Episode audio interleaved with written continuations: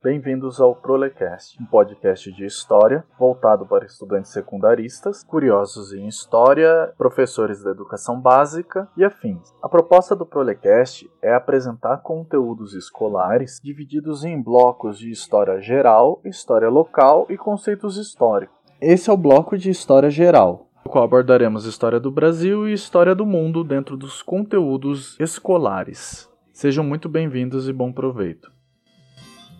O episódio de hoje vai ser um pouco diferente dos demais, porque vai ser a primeira resenha que nós vamos estar fazendo desde que inauguramos o Prolecast. A resenha é do livro Balas de Washington, uma história da CIA, golpes e assassinatos, do indiano Vijay Prashad. O livro teve lançamento simultâneo em 2020 em vários países ligados ao Instituto Tricontinental. E aqui no Brasil ele foi lançado pela editora Expressão Popular. Como eu assino o Clube do Livro da editora Expressão Popular, eu acabei recebendo ele e logo que eu recebi, corri fazer essa resenha. Eu sempre recomendo a assinatura desse Clube do Livro porque eu acho o preço bastante justo e o material que chega normalmente é muito bom. Eu não estou recebendo nenhum dinheiro para fazer esse merchan, muito pelo contrário. Normalmente a gente da esquerda faz as coisas muito mais pelos nossos ideais, então, justamente por acreditar bastante nesse projeto, e no que está envolvido do Clube do Livro da Expressão Popular, eu realmente recomendo para vocês. Eu também quero agradecer em especial a esse episódio pela Alexis, nossa companheira do Prolecast que fez a edição de texto, e a Rafa, nossa designer e editora gráfica que fez essa arte do VJ Prachad da propaganda e tem feito outros materiais para o Prolecast. Mas vamos à resenha. Bom, esse é o terceiro livro do Vijay Prashad, que é um grande comunista indiano que eu acabo lendo em menos de um ano. Uh, e eu afirmo tranquilamente que eu estou diante de um grande comunista de material de imensa qualidade e que é um nome muito forte entre os intelectuais militantes contemporâneos. Eu estou diante de um material muito bem estruturado e muito bem documentado, inclusive. Se no livro Estrela Vermelha sobre o Terceiro Mundo, lançado em 2019 pela editora Expressão Popular, o Prashad já deu uma aula sobre história do comunismo na Ásia, principalmente nas regiões da Índia, Paquistão e tocando de leve na questão do Japão. Agora, em Balas de Washington, que foi lançado simultaneamente em 2020 em vários países, nós temos uma análise global dos golpes de Estado, assassinatos e violações de direitos humanos orquestrados pelo grande capital imperialista e o seu braço, a CIA. Ao longo do livro, a gente vai perceber também que, mais do que o braço armado, a CIA e os tanques, uh, o grande capital vai trabalhar muito forte com o seu braço financeiro, que é o FMI, seu braço intelectual, que entre ele vai entrar os pós-estruturalistas como Hannah Arendt, que é citada, o Karl Popper também vai aparecer, a questão das mídias. E eu não poderia deixar justamente de lembrar o papel da indústria cultural e dos meios de comunicação que, como o marxista galês Raymond Williams lembra muito bem, são meios de produção e estruturam fortemente a visão de mundo dos trabalhadores. Nos filmes de super-heróis, vemos a CIA combatendo os vilões e tentando conciliar os conflitos, lutando pela democracia, ainda que seja liberal burguesa, enquanto que no mundo real ela promove uma verdadeira chacina, que se for levar em conta a instabilidade político-social criada nos países que sofrem isso aí, não seria exagero chamar de genocídio. E já de cara eu vou fazer uma citação do Prachad. Qual o preço da bala de um assassino? Alguns dólares aqui e acolá.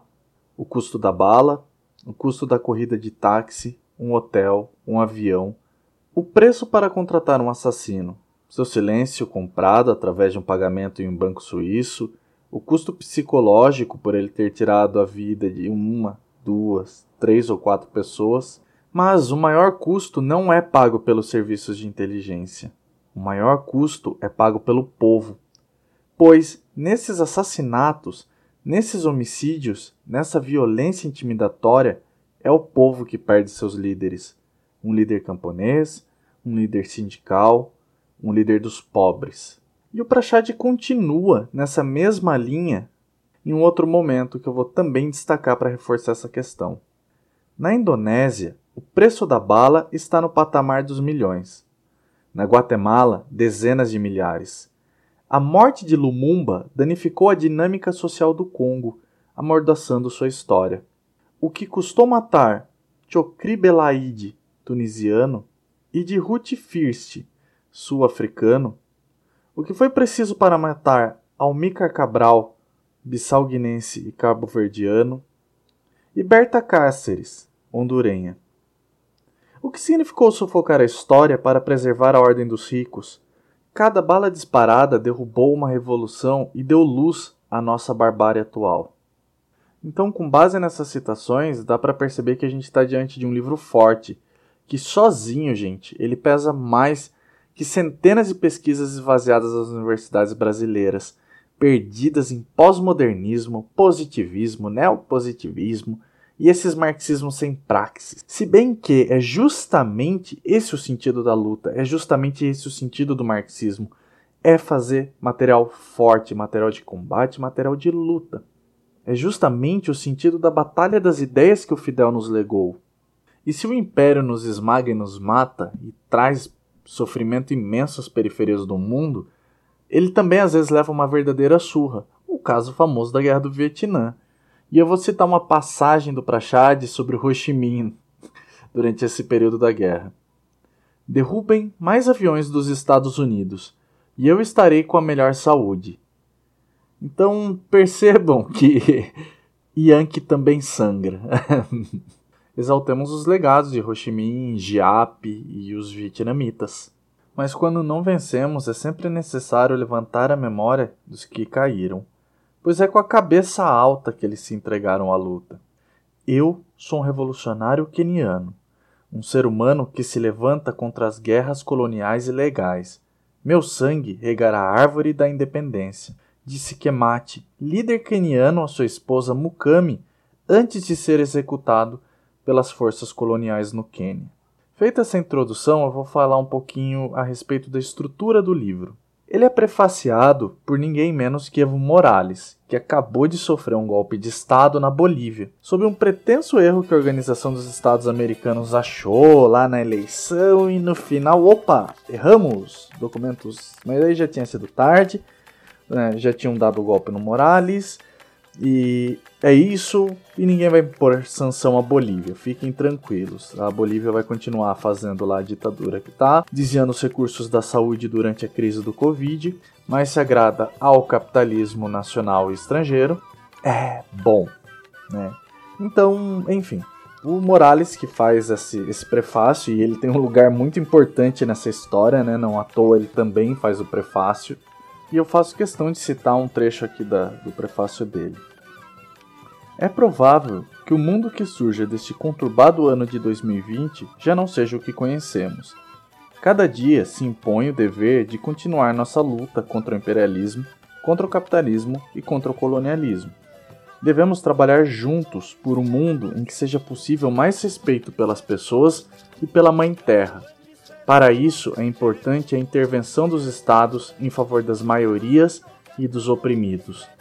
Temos a convicção de que somos a maioria e que as maiorias, ao fim, vencerão.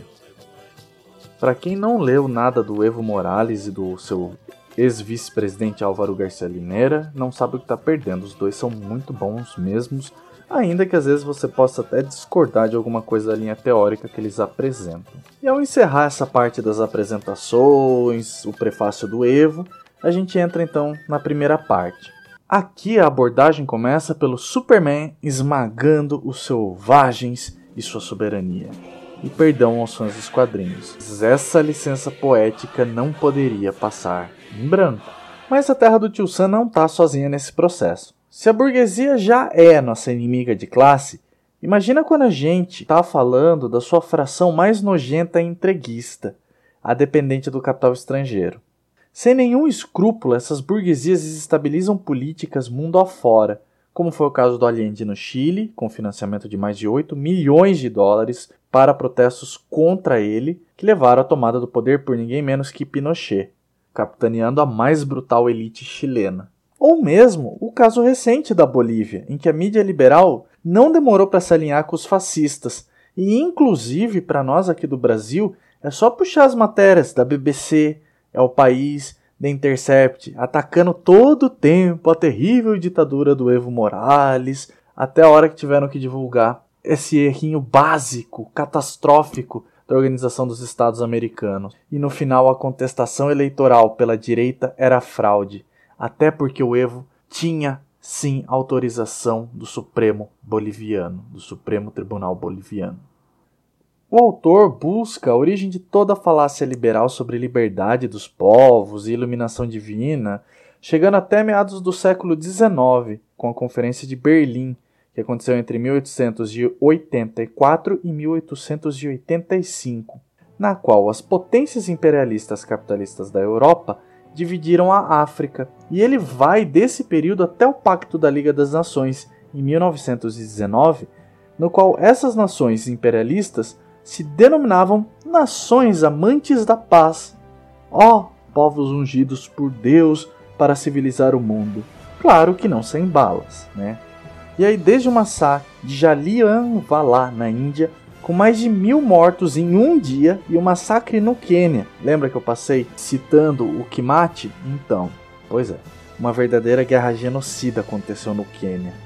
Ambos cortesia inglesa, mas entre as nações amantes da paz também estava óbvio o Tio Sam, já entre o final do século XIX e o começo do século XX matando no Haiti na Nicarágua, impondo uma miséria e violência únicas. Nas palavras de Castilho Armas, coronel responsável pelo golpe na Guatemala em 1954, que foi uma ação orquestrada junto à CIA, se for necessário transformar o país em um cemitério para pacificá-lo, eu não hesitarei em fazer isso. Oh, nobre homem ungido por Deus!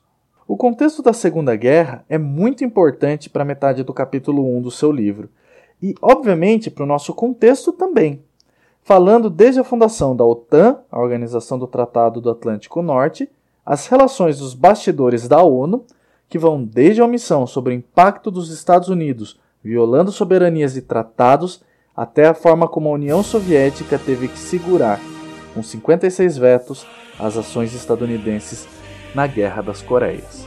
E você fala mal do Kim. E você faz piadinha do presidente da Coreia do Norte.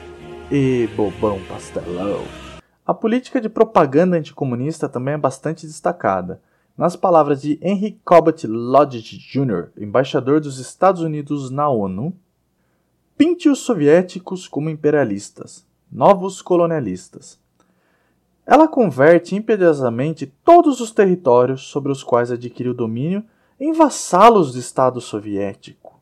Isso foi dito em 1953, o ano em que se derrubou o governo democrático de Mohamed Mossadegh, no Irã, que inclusive deixa até hoje a marca de assolar esse território com governos autoritários, ditaduras semifascistas, burcas e afins, Recomendo inclusive para vocês verem o filme franco-iraniano chamado Persepolis, ou mesmo o pesado drama iraniano Tartarugas Podem Voar. E esse filme me fez chorar, cara.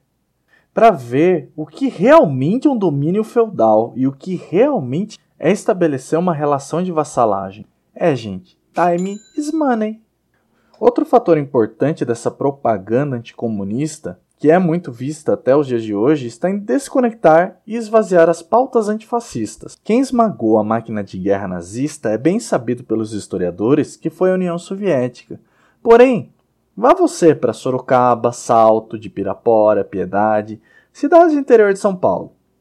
Pegue a percepção de um professor, de um médico, um advogado, um cidadão médio. A percepção deles é outra. E da onde vem isso? filmes, mídias e aquelas todas as matérias fantásticas que do nada a BBC ao país.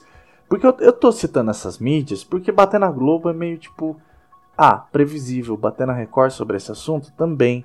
Mas hum, boa parte da esquerda se ilude assim com essa mídia liberal. Até às vezes quando eles soltam tipo matérias anticomunistas. E não é raro que isso está acontecendo. Porque eles trabalham muito forte na teoria da Hannah Arendt de ferradura entre os opostos extremos. E não é à toa que a imprensa de direita e grupos do Brasil e Estados Unidos passaram por aí meses de 2020 bombardeando os grupos antifascistas. E a pós-modernagem toda, que são lacaios teóricos desses processos imperialistas sanguinários, ficavam ressuscitando a velha teoria liberal da ferradura, igual minha aluninha Lívia. Coitadinha da Lívia dos sétimo aninho agora. Ah, comunismo é nazismo. A gente não pode entregar a nossa luta para a selvageria de nossos corações, que são igualmente extremos. A gente tem que entregar para as nações amigas da paz. Coitadinha da Lívia, não, ela não falaria isso. Eu só peguei para irritar. Minha bruxinha favorita, mas enfim. Ela ainda poderia dizer isso, né? Ela é criança, mas tem bastante doutor dizendo isso, bastante professor, bastante intelectual falando essas abobrinhas por aí. E do campo da esquerda. Também não tô falando do Reinaldo Azevedo, que é de direita, que é assumido esse referencial. Retornando à questão dos intelectuais, o peso da pesquisa do Prachad é justamente denunciar como esses intelectuais fazem o serviço de esvaziar as lutas sociais, esvaziar os conceitos e reduzir ao máximo que eles conseguem. Durante o período das manifestações antifascistas, a única pessoa assim que eu tive que bloquear era um professor universitário de ensino superior da UFSCar aqui, um pós-modernão, fazendo todo o tempo todo tipo de piadinha em torno do conceito de antifascismo. Não que ele estivesse negando a luta contra a extrema-direita, porque também seria imbecil, mas havia um esvaziamento da pauta comunista e anarquista. Inclusive, ele em si está longe de ser simpático, de refletir minimamente à luz das teorias críticas. Ele esvazia o próprio anarquismo e puxa para uma coisa Foucault, Arendt, Bauman. Gente, pelo amor, esses caras são liberais de direita. Que vocês estão inventando de linkar isso com anarquismo. O pessoal anarquista também tem que ser menos pé de rato e brigar, né? Com esse tipo de situação, em vez de ficar brigando na internet com um comunista. E para encerrando a parte 1, eu vou recorrer a uma citação agora, que é a questão da Organização dos Estados Americanos em 1948, cuja reunião, a primeira, aconteceu em Bogotá, na Colômbia. Enquanto Marshall estava sentado com os líderes de alguns dos estados do hemisfério, um homem armado matou a tiros, em 9 de abril de 1948, Jorge Gaetan, candidato à presidência que era um dos defensores dos pobres. Não muito longe, uma missão do Banco Mundial, liderada pelo seu presidente John J. McCloy, estava na cidade para fornecer cobertura intelectual não para um plano Marshall, mas para aprisionar a economia da Colômbia na teia de corporações transnacionais dos Estados Unidos e nas contas bancárias da oligarquia colombiana. As pessoas foram às ruas de Bogotá, frustradas com o assassinato de Gaetan, inquietação conhecida como Bogotazo. Marshall, dentro da reunião da OEA, disse que esses protestos foram a primeira tentativa comunista importante no hemisfério ocidental.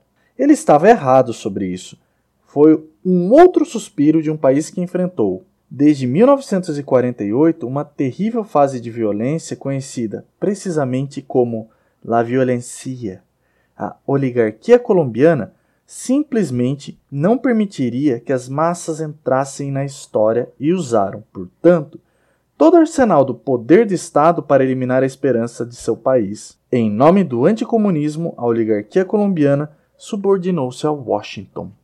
As páginas finais da parte 1 se dedicam a debater sobre a Internacional Socialista, que foi desfeita em 1943, em decorrência da Segunda Guerra Mundial, e das orquestrações soviéticas a fim de manter um pouco de estabilidade às nações periféricas. E é óbvio que quando a gente está estudando golpes, assassinatos de reputação e até os concretos, né, é, é impossível não passar pela mãe liberal desse tipo de façanha, Hannah Arendt. Sim, a publicação do livro dela, em 1951, foi base teórica fundamental para consolidar o termo mundo livre do então presidente dos Estados Unidos, Henry Truman. O mundo livre era o mundo liderado pelos Estados Unidos. O que os Estados Unidos defendiam era a liberdade. Seus adversários eram forças contra a liberdade. E depois de fazer essa citação em cima do Prachad, vale lembrar que foi em nome desse mundo livre da Arendt e dos Estados Unidos que ditadores foram suprimindo revoltas populares, sindicatos, foram fazendo coisinhas como, por exemplo, derreter o Patrício Lumumba no ácido, matar Sankara em Burkina Faso, Caral, Che. Tentaram matar o Fidel Castro 24 vezes, e isso é uma admissão da própria CIA, que o Prachad vai trazer.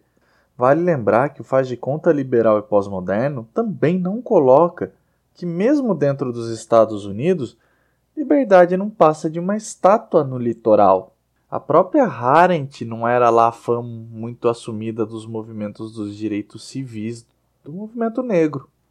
E a repressão ao movimento negro, inclusive falando disso, o genocídio indígena, a perseguição de sindicatos, cassação de partidos esquerdas, encarceramento das massas, são alguns dos rápidos indicativos de como o mundo da liberdade, o mundo livre, ressoa internamente, né? E aí, de novo, eu vou pegar uma citaçãozinha do nosso companheiro VJ.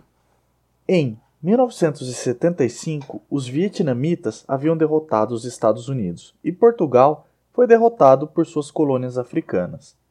Cuba conseguiu sobreviver, apesar de todas as tentativas de derrubar aquele governo.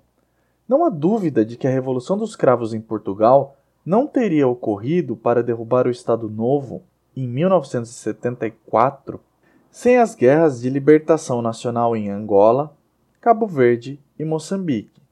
Não há dúvidas de que duas décadas depois, o regime do apartheid da África do Sul não teria caído sem a vitória das forças de libertação angolanas em aliança com cubanos contra o regime da África do Sul na Batalha de Cuito Cuanavale, em 1987 e 1988. A democracia em Portugal e na África do Sul foi tomada pelas armas, não dada pelo liberalismo. Essa narrativa está agora enterrada. Tem que ser revivida. Não apenas os sons do campo de batalha, mas também a história dos médicos e técnicos dos programas revolucionários de educação em Moçambique e Cabo Verde. A tentativa de construir uma nova sociedade a partir dos detritos da ordem colonial. Esta foi a energia revolucionária que agora está esquecida. E agora eu vou adentrar com vocês na segunda parte do livro, e ele muda muito de dinâmica. Ele introduz o golpe estadunidense na Guatemala de Arbenz em 1954. A esposa dele também socialista e feminista, uma figura que acaba ganhando um pouco de destaque nessa discussão. É, e disseca bem o processo, porém foca muito mais em nove capítulos que se baseiam em criar dados para um manual de como dar um golpe de Estado. Aqui vemos uma análise que não é inventada do nada, nem mesmo apenas baseada no processo da Guatemala, mas que também está presente e esteve presente em casos como Allende no Chile, Lumumba no Congo, Nkrumah em Gana, Evo Morales na Bolívia e até as tentativas fracassadas em Cuba, Vietnã e Venezuela. Inclusive, há uma pequena semelhança com o Brasil, mas alguns pontos desse manual nunca precisaram ocorrer aqui, porque a nossa realidade histórica e o ethos escravocrata manifestado na nossa burguesia é tão forte que a gente nem precisa de CIA para gerar propaganda anticomunista. Já temos, inclusive, casos históricos muito famosos, como Sampaio Dória, que em 1933, com o livro Comunismo Caminha no Brasil, acusava os barões de café a serem comunistas infiltrados. O próprio Clóvis Moura também, um historiador e intelectual negro muito importante na minha trajetória, eh, discutia a questão da imprensa negra integralista na Primeira República, promovendo debates extremamente racistas como o negro deveria se comportar na sociedade para atender a demanda dos homens brancos de negócio.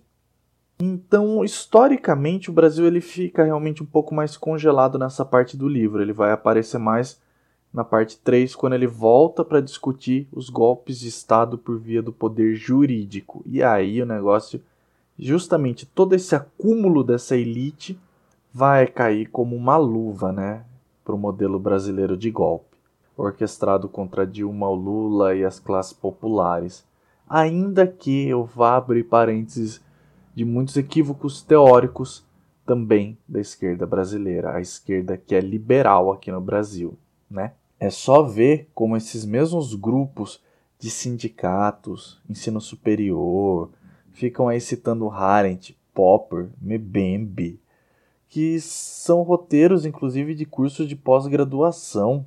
A gente mesmo, dentro dos próprios setores de esquerda, fornece propaganda imperialista, propaganda anticomunista e esse tipo de coisa. Então, quanto aos pontos 2 do. Pegando os nove né, capítulos aí que ele vai explorar do manual de como se dá um golpe. O 2 é escolha o homem certo em campo. Ele está falando de militares precisos que conheçam o contexto do país, se alinhar com questão que tem quem está lá dentro. Mas aqui quem aqui está dentro já basta muitas vezes. 3. Garanta que os generais estejam prontos. Uh, basta um Twitter de general aqui e a democracia abala totalmente assim. 4. Faça a economia gritar. A economia do Brasil ela já, já grita pela própria forma como a elite conduz esse país. E mesmo assim, as esquerdas são incapazes de atuar aqui justamente porque estão perdidos teoricamente com um punhado de teoria da CIA, de gente golpista, do império, de gente racista, pró-colonialista, de qualquer forma, o item fazer lobby junto à opinião pública é um fator comum, aí sim o Brasil é bem contemplado. O Prachad comenta a respeito da mídia liberal estadunidense como New York Times, Chicago Tribune, a Time, inclusive matérias encomendadas pela CIA e pela United Fruit, que para quem já leu As Veias Abertas da América Latina do Eduardo Galeano, grande uruguaio, deve estar bem familiarizado com o nome dessa empresa, o estrago que a United Fruit promoveu no século XX aqui na América Latina. Ele pega aqui, falando do Prachad, uma matéria que foi publicada no New York Times em 1951 sem assinatura de autor e que serviu de base para justificar o golpe na Guatemala. Eu vou ler para vocês aqui. Não podemos esperar que um maia, vivendo em uma vila ancestral no alto das colinas, incapaz de ler, isolado das principais correntes mundiais, reconheça por instinto o comunismo como apenas outro sistema de escravidão. E aí a matéria continua fazendo né, toda uma descrição do nativo pueril macunuinesco, que, sabe, aparece nas salas direto do Ricardo Salles, o ministro do Meio Ambiente do, do Bolsonaro aí, quando fala que as ideologias de esquerda, que os partidos de esquerda estão permeando o movimento indígena do Brasil, e a questão dos jornais e opinião pública continuam dizendo que o perigo são os comunistas, enquanto isso os garimpeiros e as multinacionais esfolam as terras e os povos, cometendo verdadeiros massacres. Isso de novo, eu volto na questão das mídias brasileiras, as mídias liberais, Globo, El País, BBC, Intercept, que criticam o fascismo do Bolsonaro por um lado, que afeta a inclusão das minorias no mercado, e nunca violentas propostas econômicas precarizantes do Paulo Guedes, que inclusive atinge as mesmas minorias até de forma extremamente mais violenta do que a imbecilidade do Bolsonaro e ficam todo o tempo, e isso para Chad destaca, como as mídias são, né? Para se referir a governos de esquerda, aqui eu vou trazer a Venezuela e a Coreia do Norte, usa-se o termo regime. O regime venezuelano, o regime de Maduro, o regime de Kim, o regime da Coreia do Norte. Enquanto que os fascistas como Trump, Colinda Grabar da Croácia, envolvida com um grupo nazista lá, Bolsonaro, eles exercem governos. Ou, quando no mais, são comparadas de maneiras estranhas a esses mesmos países, como a mídia gastou uma balona aí durante um tempo comparando Bolsonaro com Maduro. Você tá de brincadeira.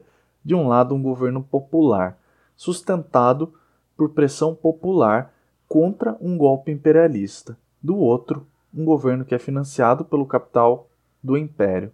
É, realmente proporcional. Só na mídia brasileira mesmo. E só a esquerda liberal. Como o pessoal que às vezes dá suas derrapadas. Nem sempre todos o pessoal são assim, mas. Mas, volta e meia, eles também fazem esse mesmo comparativo. E fazem boa parte desses esquerdistas intelectuais ou mesmo dos partidos, né, porque os partidos gostam às vezes de criticar esses intelectuais dos gabinetes, mas eles reproduzem as mesmas bobeiras, até porque quando o intelectual é conveniente na sua filiação partidária com aquele grupo, aí não é mais intelectual de gabinete que eles criticam, né? É o do outro grupo que é o problema. Esquerda liberal. E aqui eu volto de novo no Prachad justamente para lembrar dois pontos centrais: o papel que os intelectuais e a religião têm na formação da ideologia liberal das classes trabalhadoras. E sim, a esquerda liberal é culpada por isso, em boa parte. Aos intelectuais cabe duas observações. A primeira é a ligação do Karl Popper e a sua teoria da verdade e a teoria da conspiração com ataques dos Estados Unidos na Indonésia e na Guatemala. Inclusive, ele legitimou isso com a sua teoria, porque o que, que acontecia? Quando a esquerda mundial denunciava, era sufocada as denúncias com meras teorias da conspiração. Então, enquanto morria mais de meio milhão de pessoas, a galera reduzia isso para uma discussão do Popper. E o Popper ele se engajou mais visceralmente. Ele tem aquela famosa frase contra a emancipação dos países africanos, quando ele diz que erraram ao permitir que os países se emancipassem, que agora livres são como deixar crianças na casa vazia. Ou seja, na sua concepção racista, os negros são incapazes de se organizar, de tocar sua sociedade, e que precisam da tutela do grande capital, do imperialismo, do colonialismo. Citando Vijay, a teoria da conspiração foi usada para deslegitimar a investigação genuína do comportamento secreto pelo governo. A fé implícita na bondade do poder dos Estados Unidos gerou a visão de que seu governo nunca usaria meios ilegais para garantir seus fins, e que se houvesse alguma sugestão de que haviam fomentado um golpe, essa sugestão seria descartada como teoria da conspiração. Sobre os intelectuais, há uma segunda observação, que é o financiamento da CIA, Fundação Ford e outros grupos empresariais, e vocês podem ver que tem bolsa pra caramba financiada por banco, boticário, nossa, tem um monte de coisa aí financiando é, pesquisas acadêmicas, inclusive puxam o campo progressista, mas não as marxistas. Vale lembrar que o Saviani, o grande intelectual vivo da educação brasileira, é rompido com a FAPESP. Apesar de todo o peso do Saviani para a história da educação brasileira, muitos dos seus orientandos não estavam pegando bolsa nessas instituições justamente pelo seu referencial teórico, gramsciano, às vezes leninista, dependendo de quem estava fazendo ali a pesquisa. Se não me engano, o Saviani chegou a ir lá bater boca com o pessoal da FAPESP. Mas isso começou a acontecer desde 1950, 60, e o objetivo foi fortalecer a presença de liberais antimarxismo dentro da própria esquerda.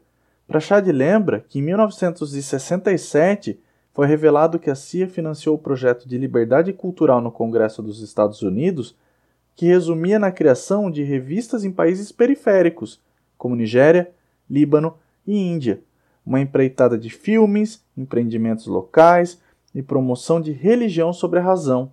É aqui que aparece o germe do conceito atual de empoderamento, com forte origem liberal capitalista. E aí eu volto no campo religioso, né? então os dois pontos intelectuais que são levantados são esses, e no campo religioso a gente tem a perseguição à teologia da libertação, que inclusive a situação aí foi bem mais violenta.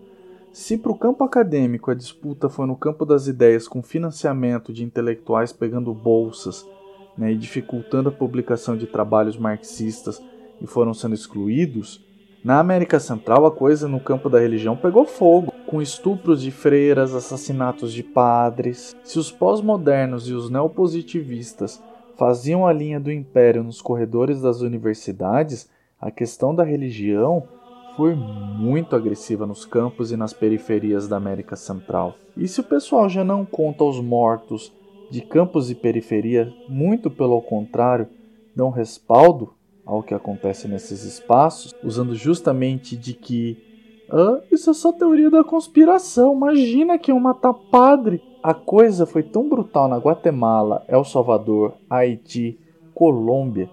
A igreja em si, inclusive o Papa João Paulo II, brincava de cega, porque sabia que a teologia da libertação era um perigo para sua aliança da igreja com o capitalismo.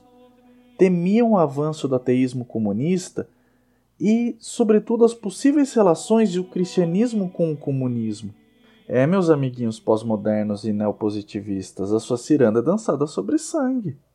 Não é à toa que, mesmo após dar uma ponta de esperança passando pela década de 1970, com a emancipação de Moçambique, Guiné-Bissau, Angola e Cabo Verde, a parte 2 se fecha com o assassinato do Tomás Sankara, líder nacionalista ligado à esquerda e que desafiou o FMI no final dos anos 80. E ainda vai entrar na questão do FMI impactando Peru, Bolívia e Zâmbia. Seu modo de ação gerava incômodo até mesmo no pessoal da CIA, porque extorquir povos até a miséria em nome de aristocracias locais e do capital internacional levava o povo à fome. Mas também forçava as massas a abraçarem as lutas sociais, eclodindo em greves, ou seja, toda aquela propagandaiada ia perdendo força na medida com que o povo na miséria e na fome perdia paciência. A própria CIA preferia uma coisa mais clean, mais ideológica, algumas poucas balas, mata uma liderança ali, não precisa destroçar o movimento, mata aí, puf, puf, dá uns tirinhos ali, uma dúzia. Né? E o FMI, não, ele já apelava para a questão de bancos, consequentemente fome e miséria das massas. E aí vinha toda aquela repressão do, do próprio Estado, e tudo aquilo que quem já fez barricada em movimento aí enfrentando a polícia sabe como é. Uma sutil memória aos amigos liberais. Bom, vocês podem escolher, né? Pode ser pelos tanques, pode ser pelos tiros sutis ou pelo FMI, implodindo países e economias. A terceira parte começa entre os anos 80 e o começo dos anos 2000 indo desde a chacina sumida de mais de 500 mil crianças mortas no Iraque e a destruição e desindustrialização que acompanhou esses ataques no governo de George Bush, até Obama pressionando e esmagando politicamente parlamentares japoneses de esquerda que queriam tirar as bases militares dos Estados Unidos do Japão, com inclusive denúncia de pedofilia e estupro por parte dos militares dos Estados Unidos. O fim da União Soviética foi como um cheque em branco para a atuação política desastrosa dos Estados Unidos, que agora busca conter a ascensão de qualquer nação que não seja submissa ao seu império. A mídia continua do seu lado e os intelectuais também, mas as justas palavras de Yanis Varoufakis, ministro das Relações Exteriores da Grécia, os golpes do período atual não são necessariamente de tanques, eles em geral vêm de bancos. Isso quando não são híbridos, como no caso de Tomás Sankara de Burkina Faso, que foi assassinado por enfrentar o FMI. Vemos uma volta com força total da tática de ter bases em diferentes países e ainda treinar militares locais, o que coloca sob a tutela dos Estados Unidos muitas soberanias e foi o estilo de ação que eles tiveram entre os anos 50 e 80. Só que agora eles têm tecnologia bélica, como as dos drones que mataram no, Irã lá o Soleimani. As pessoas acham que mudou muita coisa de lá para cá, mas na verdade é só olhar rapidamente e você vai perceber que as coisas pouco avançaram. Se inseriu mais no consumo dos minorias sociais, mas o próprio Black Lives Matter do começo desse ano já foi um indicativo de que é para o consumo, mas com uma grande restrição. E os confederados continuam massacrando as minorias sociais dentro dos grandes impérios, enquanto os grandes impérios massacram as massas dos países periféricos, como Ásia, África, e ficam desestabilizando as políticas da América do Sul. E é aí que o terceiro golpe aparece. Se os primeiros são os tanques e os segundos são os bancos, o terceiro são as ONGs.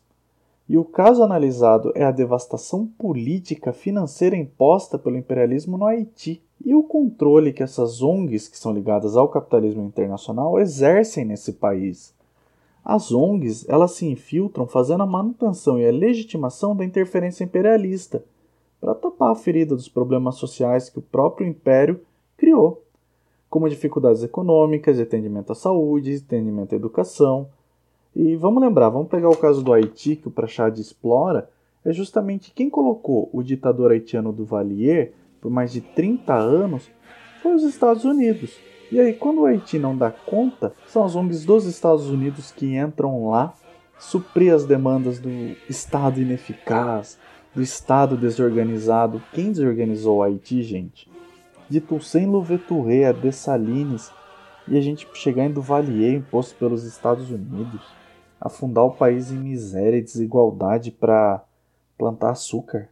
A coisa lembra bastante as cartilhas da segunda parte do livro, só que em vez de golpes com figuras grotescas como Pinochet e Duvalier, a coisa agora está sendo resolvida com uma bandeira de arco-íris e logomarca uma empresa, uma ONG. Então, para lá, nossa empresa apoia a diversidade. Puf, e vai lá o golpe de Estado, desestabilizar a política, levar populações à miséria, mas justifica certas ações. Tem lá, acho que a Rihanna ou a Beyoncé, eu não sei qual das duas mesmo, por exemplo, que faz isso no Sri Lanka, trabalho escravo lá, para vender roupa para mulheres empoderadas aqui nos Estados Unidos. E isso também me lembrou a questão da esquerda liberal aqui do Brasil que se matou para tentar defender ONGs em 2020, se matando com o Bolsonaro como se as ONGs fossem expressão de movimentos sociais populares legítimos, sabe, como movimentos indígenas, MST e afins. Gente, ali era treta de liberal, aquilo ali era treta de capital estrangeiro, se matando com classe burguesa fascista aqui do país. A esquerda tem que aprender a ficar mais quieta aqui no país, sabe? Escolher melhor pelo que quer lutar, por que quer brigar. Ao final, Vijay dedica várias páginas e detalhes documentados das tentativas de golpe na Venezuela, ao golpe jurídico no Brasil, que foi com o impeachment da Dilma e o afastamento do Lula, ao golpe contra Evo Morales na Bolívia, que inclusive contou com aspas, erro, fecha aspas, de informação da Organização dos Estados Americanos ao divulgarem que houve mudanças drásticas e difíceis de explicar na tendência dos resultados preliminares após o fechamento nas pesquisas. Sabe o que isso significa? Que eles deram um golpe no Morales porque os números não foram os mesmos que a mídia burguesa de lá estava inflando dos votos do oligarca Carlos Messa. Eles acharam que inflando os dados dele iam fazer com que a população deixasse de votar no Morales para votar no Messa. Virou a eleição, o Morales esmagou, porque dado não servem para mascarar o concreto da realidade se ela está bem estabelecida. E foi o que aconteceu na Bolívia. Eles declararam a vitória de um e tomaram um piau com mais de 10 pontos de diferença na eleição por outro. Morales ainda foi perseguido pelos militares porque também estava combatendo a corrupção dos militares e das polícias. E vale a memória do cãozinho Ringo do próprio Evo, porque quando os militares deram um golpe, o Evo estava num lugar e o cachorro estava na casa dele e eles mataram o cachorro. Eles foram para a casa do Morales para matar ele. Mataram o cachorro e postaram a foto na internet. Uma memória aí ao companheiro Ringo. Mais uma baixa em nome do Cristo e da civilização capitalista contra os selvagens e bárbaros. E voltando à questão da ação militar que levou à derrocada do Morales, eu vou ler um trechinho aqui do Prachad. No entanto, as principais autoridades americanas e a oligarquia boliviana se basearam nas alegações da OEA e tentaram anular os resultados das eleições. Foi com fundamento nisso que a direita convocou sua base de apoio para encher as ruas, e foi com fundamento nisso que as forças policiais decidiram se recoltar. O papel da OEA e do governo dos Estados Unidos em dar legitimidade ao processo do golpe foi fundamental. E com um trecho da vida e da morte do poeta Otto René Castilho, que nasceu em 1934 e morreu em 1967, queimado vivo com sua esposa por militares estadunidenses e milicianos guatemalenses, Prachad encerra toda sua denúncia para, por fim, a questão das fontes e documentos. Eis um trecho da obra do poeta o mais bonito para aqueles que lutaram sua vida inteira é chegar ao fim e dizer: Nós acreditamos no homem na vida, e a vida e o homem nunca nos decepcionam. Em 2020 eu li bastante coisa boa, porque eu concluí o meu mestrado e consegui dar foco no que eu queria ler, né, para complementar o meu projeto de lançar a minha dissertação como livro, mas eu quero lançar algo crítico também. E aí eu passei por Clóvis Moura, Jacob Gorender, Amilcar Cabral, Thomas Sankara, Mao Zedong, Ho Chi Minh, o Edward Palmer Thompson, que apesar do pessoal da universidade gostar um pouquinho dele, é porque também tentam tirar a criticidade dele, coisa que ele passou a vida lutando e enfrentando. É, e outros, muitos outros livros, eu li bastante mesmo. Inclusive o próprio VJ. Mas eu acho que Bala de Washington, que foi lançado agora em 2020, me tocou muito mais densamente, porque ele é a síntese final de muitos desses camaradas que eu estou estudando e me aprofundando. E ler sobre eles, ler as ideias deles, é muito motivador e organiza o pensamento e encoraja. Mas aí o VJ traz o destino de muitos, e normalmente é um destino que foi brutal. Quando não são ostracizados justamente por serem intelectuais que passam as suas vidas dedicadas em lutar pela classe trabalhadora, né, e eles acabam apagados no ensino superior e em outros espaços aí por gente que trabalha teorias e autores das CIAs, são usados para esmagar mesmo os meus heróis, essa porcariada aí toda. Sabe? Hannah Arendt, Popper, Mebembe, que inclusive não se lê em movimento social popular, se lê no ensino superior da universidade pública. As mesmas pessoas que depois vão lá ficar acusando Florestan de machista com base no quê? Né?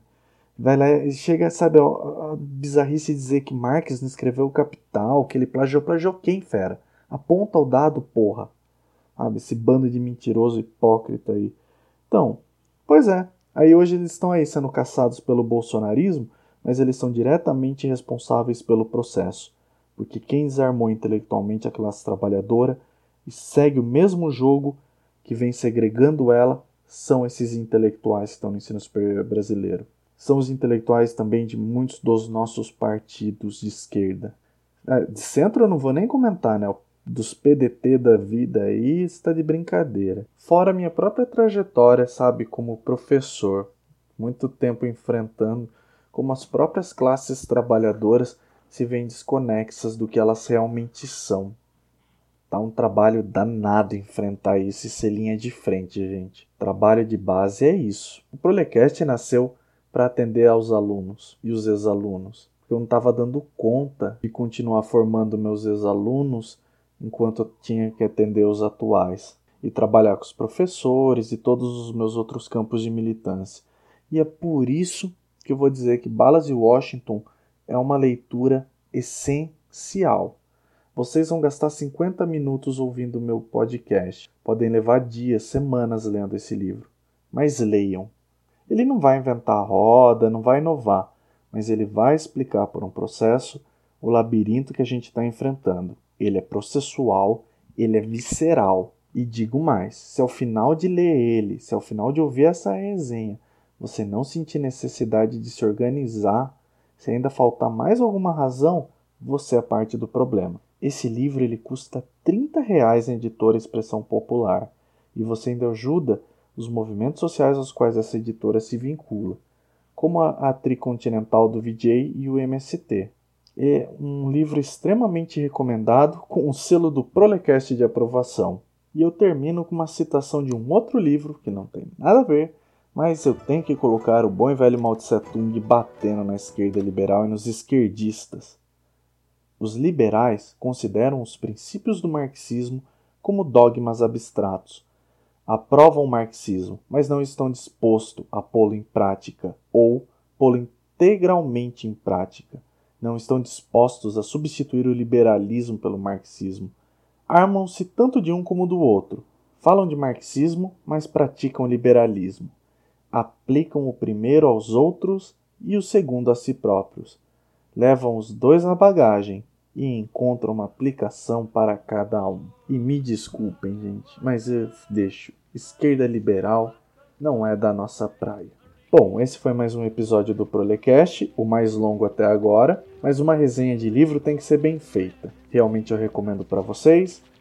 Façam bom proveito àqueles que lerem o livro e aqueles que não leram, quem sabe encontrem aí numa resenha, num outro material, alguma possibilidade de indicação e mais coisa para ler. Então é isso, camaradas. Até a próxima.